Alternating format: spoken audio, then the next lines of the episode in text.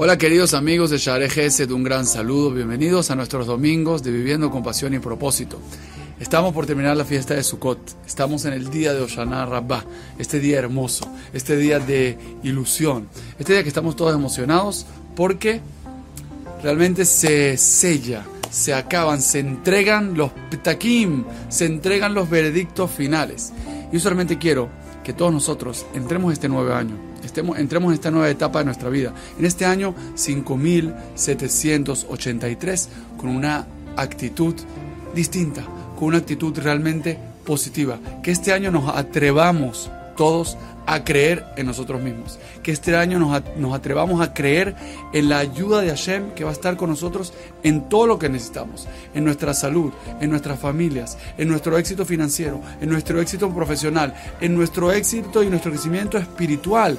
Creamos con todo el corazón y sepamos con todo el corazón que esa bendición, que esa abundancia depende en primer lugar de nuestra actitud, depende de nuestro primer paso. Y es mi deseo para todos nosotros, para, para todas las personas que ven estos videos, que realmente entremos a este año con un corazón abierto, con una esperanza de abundancia, con muchos deseos y con metas concretas. Y quiero solamente darte un detalle práctico y un consejo práctico y es que te atrevas a ponerle nombre y apellido, que te atrevas a ponerle fecha, con nombre y apellido alguna de tus metas.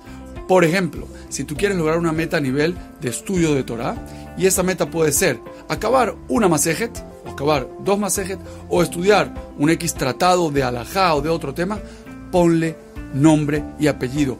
Haz los cálculos. Calcula cuántas páginas son, cuántos capítulos son, cuántas horas al día le tienes que dedicar, por cuánto tiempo, ¿Cuándo lo quieres terminar? Si va a tardar un año, haz la división, divídelo y pícalo en meses. Si son 100 páginas, entonces es una página por cada 100 días. Entonces tengo, puedo hacer tres de estos bloques. Y significa que entonces tengo que dedicar a cada día, tengo que quedar media hora para hacerlo. Haz el cálculo y aterrízalo a la mínima expresión. Hazlo en pequeños bocados. Esos pequeños bocados, esos pequeños pasos son los que te van a recordar cada día que tengo que hacer.